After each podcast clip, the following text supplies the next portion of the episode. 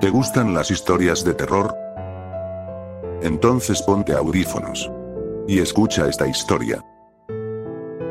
Siempre fue conocido como el árbol de los espíritus porque allí ocurrían acontecimientos inexplicables, golpes bajo la tierra, lamentos y voces, era un gran árbol a la vera del camino, donde caminantes y animales se detenían a recibir un poco de sombra o tal vez en las noches a recibir cobijo contra el frío. Llegué a vivir en aquella región siendo muy joven, como buena tierra y ganadera aquel podía ser un lugar próspero, así que iba en busca de fortuna, voy camino a la hacienda de los almendros, sin tener conocimiento de dicho árbol, salgo del pueblo bajo un sol incandescente, a eso de las 3 de la tarde llego al árbol en mención, me detengo a resguardarme del sol, es un árbol espectacular muy grande y frondoso, lo admiro y estando en estas me quedo dormido.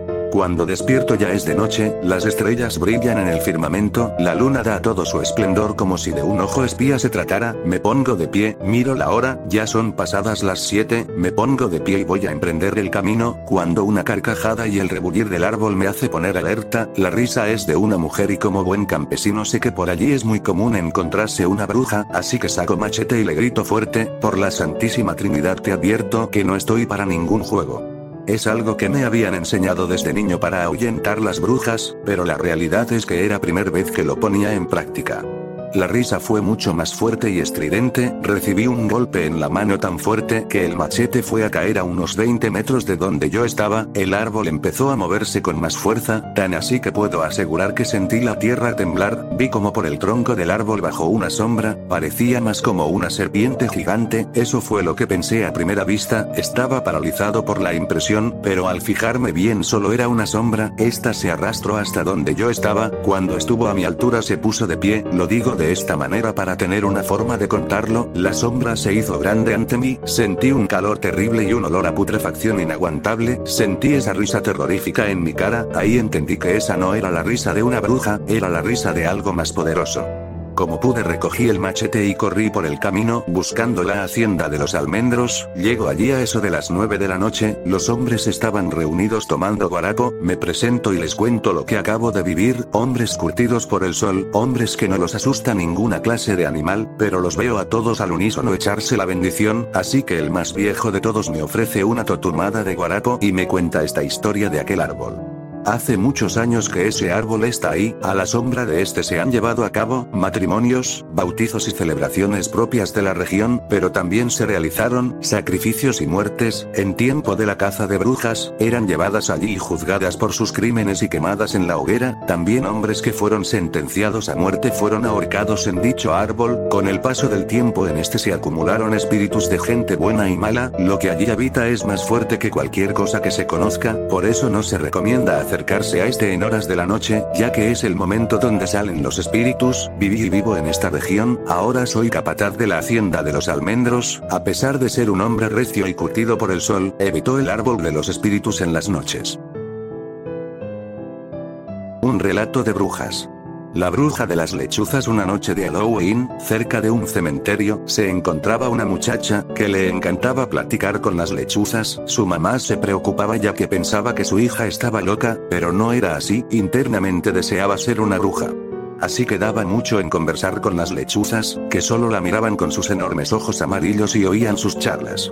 ¿Saben? Espero algún día ser una bruja y eso será para mí muy increíble, decía Milaz, cuando el frío arreciaba se fue a su casa, ceno y desde su ventana miraba esa luna apacible y majestuosa entonces vio acercarse en el cielo a una extraña mujer, más creció su asombro cuando vio que iba volando sobre una enorme lechuza, al llegar a su ventana le dijo, bueno niña, ¿me dejarás entrar o no? Rápido Milaz abrió su ventana y entró esa mujer, desconfiada y dudosa le preguntó, ¿y tú quién eres mujer extraña? Yo soy la bruja de las lechuzas, vine hasta acá, porque veo que tú deseas ser una como yo, sí, así es, para mí ser una bruja es muy importante, y vaya que sí, durante muchos años hemos sido juzgadas mal, de mujeres satánicas no nos bajan y la verdad no somos así, tan perversas, aquí la pregunta es cómo podré ser una bruja si soy una humana común.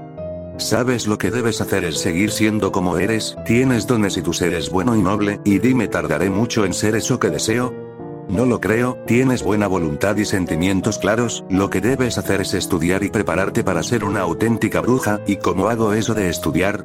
Entonces la bruja, sacó un enorme libro, se lo dio y dijo. Estudia el libro, ahí viene todo para que seas una bruja y entonces ella se marchó, dejando muy pensativa a Milaz, pero tendría que hacerlo y cumplir su sueño. Cada noche, estudiaba con deseo e ilusión, hasta que entendía lo que decía el libro, muchas veces le fallaban los conjuros o se equivocaba. Hasta que una noche, llegó una legión de seres oscuros, llevándose a la gente del lugar, dirigidos por era un brujo maligno desterrado del lugar por las brujas, estaba lleno de odio y maldad, juró vengarse y esa noche empezaba a cumplir su amenaza. Milaz sabía que debería actuar rápido, no sería fácil luchar en contra de ese brujo poderoso, pero entendía que era su gran oportunidad, preparó pociones poderosas e ingirió una para tener fuerza y destreza. Y así fue como lo buscó, al dar con el miro que usaba su poder místico para desaparecer gente del lugar, ella lanzó una pócima y de ella surgieron de la tierra seres de piedra que lo rodearon. Eres una aprendiz de bruja, esto no es nada para detenerme. Kero usó su magia y creó un hacha gigante y empezó a destruir a esos hombres de piedra. Milaf usó otra poción y de las ramas de los árboles surgían seres con brazos largos que atacaban a Kero, el cual sacó un pócima la arrojó a esos seres de brazos largos quemándolos. Bueno, dejémonos de tonterías, luchemos tú y yo a ver quién queda vivo. Milaz creó una espada indestructible y Kero una lanza de plata, empezaron a luchar, cada usaba sus habilidades, pero la destreza del brujo oscuro era mucho para nuestra joven heroína, golpeada, malherida creía morir a manos de su oponente, cuando en el cielo surgió una legión de lechuzas grandes, eso asustó a Kero, entonces dos de esas aves sujetaron al brujo y lo llevaron lejos de ahí donde no volvería a causar males mortales. Sin fuerzas yacía en el suelo Milaz con heridas graves, otras dos enormes lechuzas descendieron y bajó la bruja buena, al mirarla invocó a su fuerza mágica y con sus manos curó a nuestra heroína. Demostraste valor y astucia, entregaste todo de ti muchacha, justo será este premio que recibirás, diosa luna, poderes de la noche, lechuzas grandes y nobles, ahora ella ocupará mi lugar, como la bruja de las lechuzas, respetarán y obedecerán, te concedo dones poderosos que deberás usar siempre con sabiduría. Al mirarse o cuerpo lucía fuerte y su espíritu lleno de luz y potestad, llorando sin controlarse dijo. Yo prometo servir y ayudar a quien me necesite, ser sabia y astuta, para ser digna del cargo y poder que me han dado en este momento. Las lechuzas la rodearon y finalmente logró lo que tanto quería, ser la bruja de las lechuzas. La tumba olvidada. Al momento que la vi, me di cuenta que era una tumba abandonada, ya terminaba el día de muertos y era la única que no estaba adornada, era la última del panteón, casi al borde de un profundo zanjón. La maleza rodeaba la maltrecha cruz, ya de por sí roída por el paso del tiempo. Mis hermanas y yo creo tuvimos el mismo pensamiento y comenzamos a quitar la maleza de la cruz y del suelo, no había gaveta, si aquella vieja cruz no estuviera hubiera creído que era terreno sobrante del panteón. Al dejarla totalmente limpia, nos dimos cuenta que la cruz no tenía datos escritos que revelaran la identidad de quien descansaba en aquella tumba, era imposible saber quién yacía bajo nuestros pies, pero nos sentíamos satisfechos de haber realizado aquella acción. Antes de retirarnos del panteón fui de nuevo hasta la tumba y le dije, no sé quién eres, ni qué edad tenías al morir, pero mientras venga a visitar a mis familiares, te prometo que limpiaré tu tumba. Durante el recorrido a casa, mis hermanas y yo tocamos el tema de las tumbas olvidadas y fue inevitable sentir nostalgia y tristeza por aquellos difuntos que se van y nadie los visita más. El sol comenzaba a ocultarse y las sombras de la noche nos sorprendieron a medio camino, las pronunciadas y cerradas curvas se cubrían de una neblina común en esa zona, encendí las luces y las intermitentes y avancé despacio. De pronto, un tronido y un golpeteo en el pavimento nos alarmaron, se había reventado la llanta delantera del lado del copiloto y como pude, logré estacionarme en una cuneta, pero quedaba medio carro dentro del carril, por lo que mis hermanas avanzaron unos metros hacia atrás y hacia adelante del vehículo y con sus celulares comenzaron a hacer señas a los conductores para que avanzaran despacio. De inmediato, saqué la llanta de refacción e intenté quitar los birlos de la llanta ponchada. Estaban muy pegados, como si se hubieran fundido al acero con la fricción o con el paso del tiempo, mis hermanas desesperadas me decían que me apresurara, todo era estrés, la cruceta no hacía ceder ninguno de los birlos, desesperado grité. Pues ayúdenme. De repente, un golpecito en mi espalda me hizo voltear y había un hombre parado detrás de mí, quien de inmediato me dijo, entre los dos seguro los aflojamos, toma una parte de la cruceta y yo la otra, a las tres, uno, al decir tres, ambos empujamos hacia la misma dirección y el birlo cedió, y así los demás, hasta lograr quitar la llanta y ponerla de refacción. Mientras apretaba el último birlo le dije. Muchas gracias por la ayuda, si vas para Tepi te damos un aventón. Lo que me contestó me dejó helado. Yo aquí me quedo amigo, ¿cómo no ayudar a quienes limpiaron mi tumba?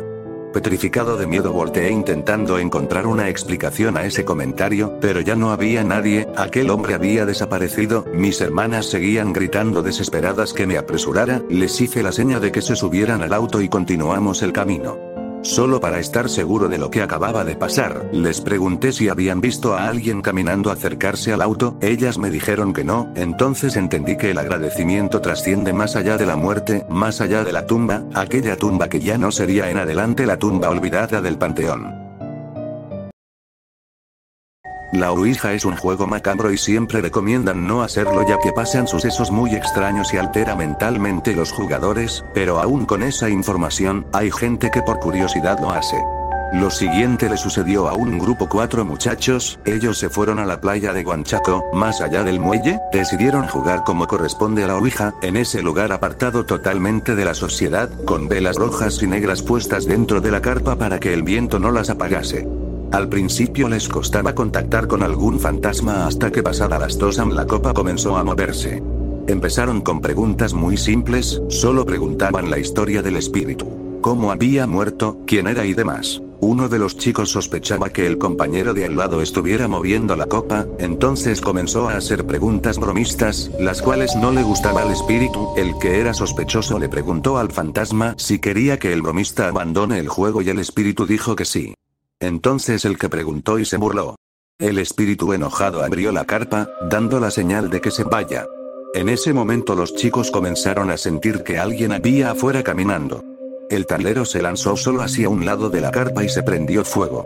Los muchachos estaban rodeados de llamas de fuego que hacía sentirles en el infierno, mientras se acercaban poco a poco a los muchachos para tragárselos vivos, salieron por la entrada de la carpa, uno de los asistentes tuvo el pelo chamuscado. Los jóvenes comprendieron que, si no hacían que el muchacho se vaya de ahí, el espíritu se enojaría más y mataría a todos. Entonces ellos mismos, empezaron a empujar al muchacho para que se fuera de la playa.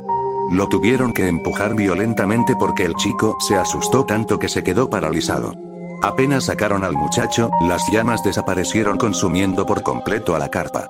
Después que el chico se fue y cuando querían armar la otra carpa escucharon un grito desgarrador, el muchacho expulsado estaba tirado en la pista, completamente destripado y con sangre en la boca, los otros tres al ver ese suceso, se preguntaban cómo es que pudo ocurrir aquello y vieron una fuerza invisible que hizo a los tres chicos quedarse y entraron por la fuerza a la carpa con el talero y las velas que las prendieron de nuevo, cerraron la carpa.